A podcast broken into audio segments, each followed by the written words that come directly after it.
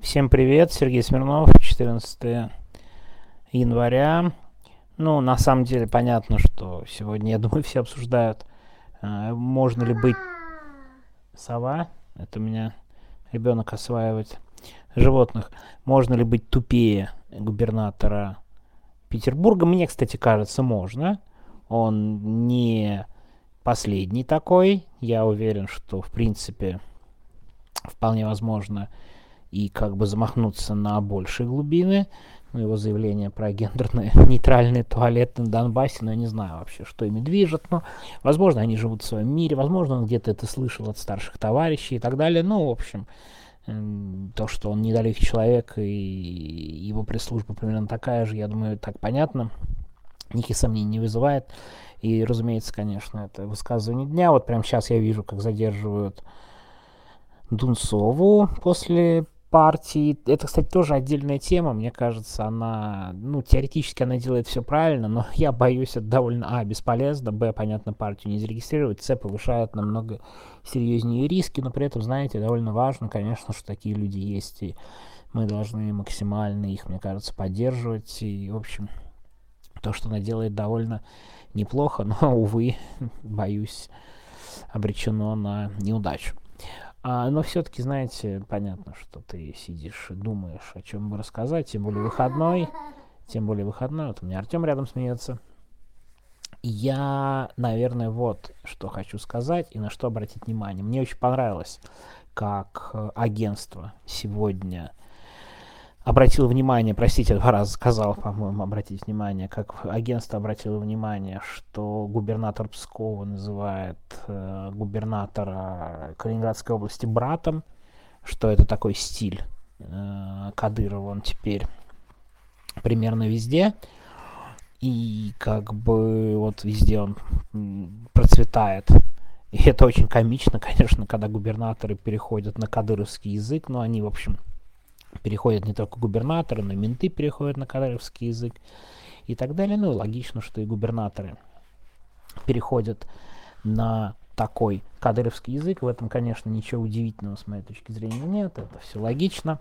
Но я об этом вспомнил сегодня применительно к тому, что я дочитал внимательно и вдумчиво книгу Галеева «Криминальный Татарстан», то самое, то самое слово пацана, которая, в общем, нашумевшая изначально слово персонажа. Это книга, и эта книга прекрасного, кстати, автора, он очень, очень неплохой, очень хорошо написанный, очень, на мой взгляд, он здорово позиционирует все э, с точки зрения, с точки зрения, Андрей, все, даже не заикайся. Я не буду заикаться. Молодец, не, не заикайся даже.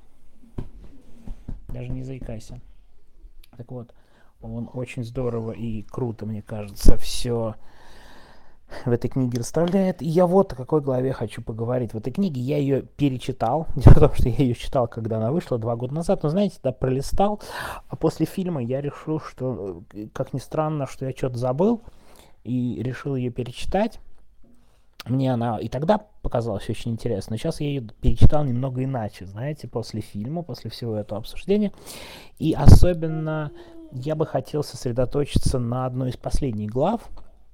Это довольно интересная штука про тяп-ляп. По тяп-ляп это, в общем, считается м, таким прародителем всех э, группировок в Татарстане и в Казани конкретно. И почему я о них вспомнил именно в контексте Кадырова и вот этого перехода на брата всех губернаторов, потому что в Казани тоже вот эта пацанская логика, она же в итоге передавалась буквально из района в район. Это не в одной момент. Все раз и придумали. А были, да, вот этот был тяп который был довольно сильным. Были какие-то соседи, с которыми они воевали.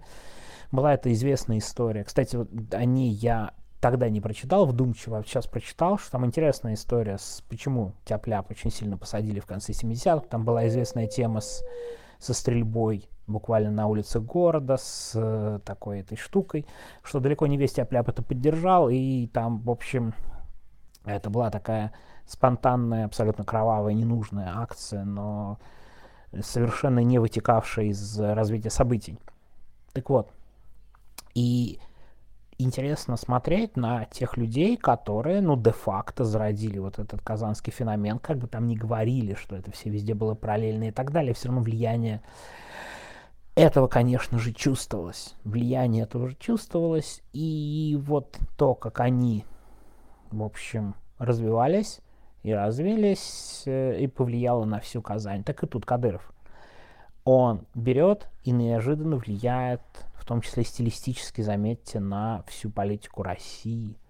То есть, если в Казани произошла вот этот казанский феномен как таковой, это буквально такой тяп-ляп, который пришел в каждый район и который сделал сделался таким основным и главным, там было такое определенное наполнение, это там, буквально весь город превратился в такие группировки, это действительно так. А, кстати, очень всем рекомендую эту книгу. Очень хорошая. И когда кто-то говорит о романтизации, о чем-то еще не знаю, мне кажется, это максимально не романтизация, довольно жуткая, а, реалистичная книга о насилии, о бесполезном насилии, об огромном количестве смертей и так далее, не имеющая никакого, э, в общем, положительного, по-моему, бэкграунда. И мне очень понравились одни из последних слов самого автора, когда он пишет, что, знаете, я вот много с кем поговорил, и многие группировщики сейчас на самых низкооплачиваемых, в основном на низкооплачиваемых работах. Потому что после отсидки никуда особо не устроишься. Отсидка это был очень вероятный сценарий, и по-другому быть не могло. Так вот, э, я немного возвращаюсь к тяпляпу. Так вот, этот тяпляп начал складываться там вокруг нескольких, нескольких людей, которые занимались Э, сначала спортом и так далее, не были, кстати, в классическом виде э, с такой блатной романтикой. Это отдельная, кстати, очень интересная история. Меня э, всегда было интересно, почему в Казани все-таки влияние вот каких-то тюремных понятий и прочего стало меньше, а теперь стало понятно.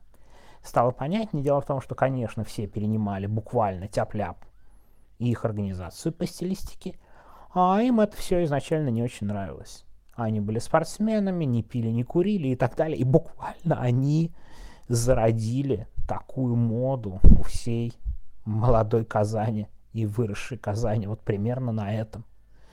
Да, и вот несколько таких примеров, и раз, и у нас появляется казанский феномен.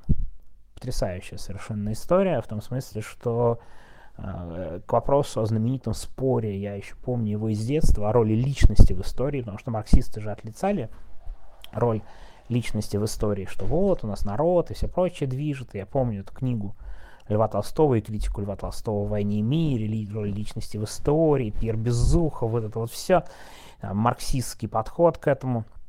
А тут как раз конкретный пример. Вот была группа молодежи. Так, ну-ка не драться. Была группа молодежи, которая и буквально постепенно, будучи лидерами в то время э, Казани, навязала именно такое представление. Именно такое представление навязала, а всем, все остальные его восприняли как нормально. Так вот, представляете себе, это примерно так работает и в политике. Вот эта чеченизация, она сначала пришла к силовикам, это пришло к извинениям, это потом теперь пришло даже к слову брат. Что нас ждет дальше? Будут ли губернаторы Калининградской области, Псковской области сносить дома оппозиционеров? Будут ли угрожать им убийствами открыто и откровенно? Я, честно говоря, думаю, что, исходя из того, что происходит, нас скорее ждет на полном серьезе примерно это. Потому что раз они все встали на такой путь, то вряд ли они смогут в какой-то мере остановиться. И вот это на самом деле, конечно, наблюдать совершенно поразительно.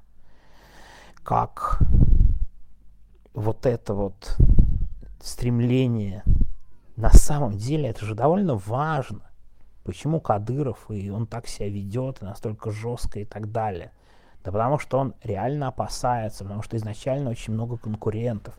Я, кстати, прочитал предпоследняя прочитанная мной книга, это была книга Фишмана «Приемник», там было очень интересно про Рамзана Кадырова, и про то, как он, что он из себя представлял, и про его отца, и про его конкурентов, и все эти жесткие шаги и жесткие действия изначально довольно долго были буквально ну, не то чтобы необходимостью, это неправда, не необходимостью, а вот этим зарабатыванием авторитета и попыткой сделать так, чтобы не было никаких заговоров, никаких заговоров, никаких, э, никакого противостояния и так далее, что надо вот максимально жестко а, со всеми пропускать. То есть это тоже была такая исторически обусловленная штука, что произошло в Чечне. Но вот изначально, чтобы Чечня с таким бэкграундом, с тем, что там у Кадырова и в Чечне, и у Рамзана тем более было много изначально конкурентов, людей, которые на него не смотрели как на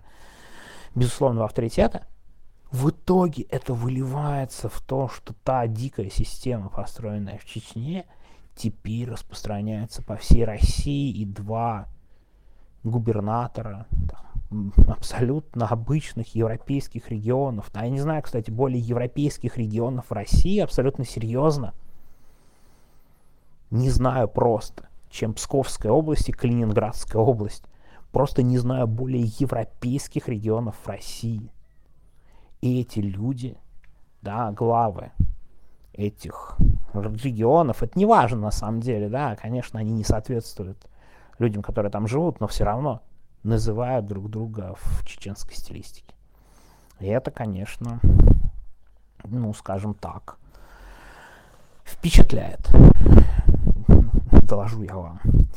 Так что вот у меня сегодня такие впечатления. На этой неделе пока коротенькие достаточно сообщения, а то мне дети очень длинные вроде и не дадут, не дают особо отправлять. Так что вот такая вот история сегодня. До следующей встречи. Как там? Продуктивной вам рабочей недели. Прошу прощения. Пожелаю. Ладно, все. Всем всего доброго и до завтра.